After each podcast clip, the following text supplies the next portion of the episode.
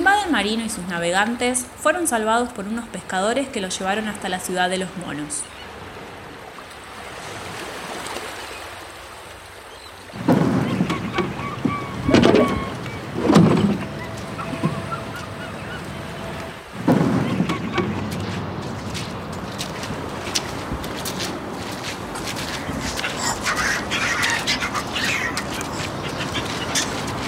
Bienvenidos a mi hogar. Pero deben saber que en estos bosques habitan muchos monos salvajes y violentos. ¿Dónde nos refugiaremos? Mientras sea de noche se refugiarán en las barcas. Sé que parece incómodo, pero es lo que hay. Al día siguiente, Amaya y Simbad charlaban tranquilamente en la playa.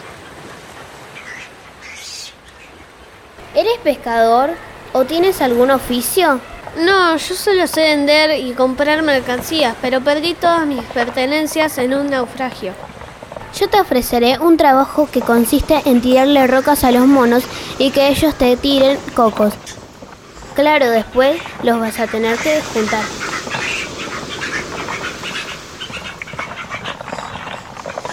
Pasaron los meses y Sinbad trabajó un largo tiempo en la isla, hasta que se cansó de recoger cocos y se fue con su familia. Gracias a mi trabajo y esfuerzo volví con mi familia. Gracias vida, volví con mi familia.